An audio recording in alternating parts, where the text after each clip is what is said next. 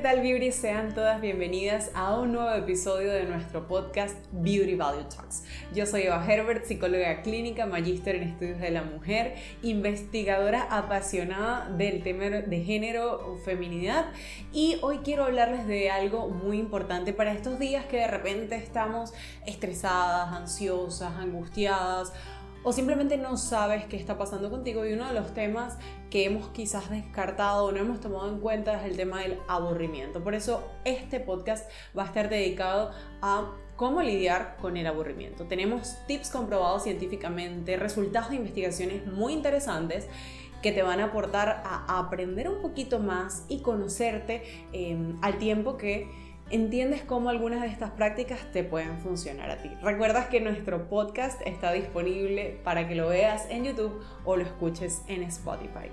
Y antes de empezar, estos estudios científicos que quiero mencionarte, vamos a hacer un paseíto rápidamente por eh, cuáles fueron esos estudios para que eh, saquemos la información, obviamente de la forma más divertida posible. Uno de los estudios eh, fue realizado por Whitman y otros en el 2015 sobre el tema de la percepción del tiempo, ya les voy a explicar qué significa eso. Eh, Wilson y otros 2014, estudios sobre el aburrimiento y el último estudio hecho por Ana Yusupova en el 2020, bueno, publicado en el 2020 y está estudiando este tema desde el 2012 y es el tema de personas que han estado en procesos de confinamiento. Recuerden que hay eh, digamos, procesos que otras personas han, han estudiado o investigado y que pueden aportar en este momento. Porque algo que descartamos o no entendemos quizás es cómo vivimos o afrontamos el aburrimiento. ¿Sabías que hay personas que, por ejemplo, están más propensas a aburrirse? Te toca hacerte la pregunta, ¿eres de esas personas que usualmente se aburren con facilidad o que puede eh, de alguna forma entretenerse? Este, estos estudios realizados sobre aburrimiento ayudan a entendernos dos vías para lidiar con él. En la primera es saber si tú tienes autocontrol o no lo tienes. Hay muchas personas diciéndote que de repente no hagas nada, luego yo en Instagram te recomiendo que hagas cosas y esto va a depender de ti. Es decir, si tú te conoces a ti, sabes cómo controlarte, entonces eres una persona que puede pasar tiempo sin hacer nada. Pero si no es así, probablemente el aburrirte, eh, el pasar tiempo sin una actividad o algo activo que hacer, puede hacerte sentir mal o generarte pensamientos. Entonces, pregúntate en primer lugar si tú puedes controlarte dentro del aburrimiento o no. Y si eres el tipo de persona que no puede controlarse, que realmente se aburre con facilidad, recurre a leer un libro, escuchar música, escribir. Em, jugar, eh, practicar algún deporte, jugar algún juego de mesa, lo que sea que a ti te ayude a entretenerte. Otro factor, además del aburrimiento, es la percepción psicológica que tenemos sobre el tiempo. ¿Qué significa eso? Para ti, ¿el tiempo pasa rápido o pasa lento? Usualmente en tu vida, ¿cómo suele funcionar esto? ¿Eres de las personas que dice, wow, se me fue el año y no me di cuenta? ¿O qué lento ha pasado este año? La percepción psicológica del tiempo es muy distinta a la percepción física del tiempo o a lo que realmente eh, es el tiempo en su transcurso, porque los segundos pasan uno, dos, ellos no cambian. Lo que cambia es como tú estás percibiendo ese tiempo que pasa y eso va a depender de ti.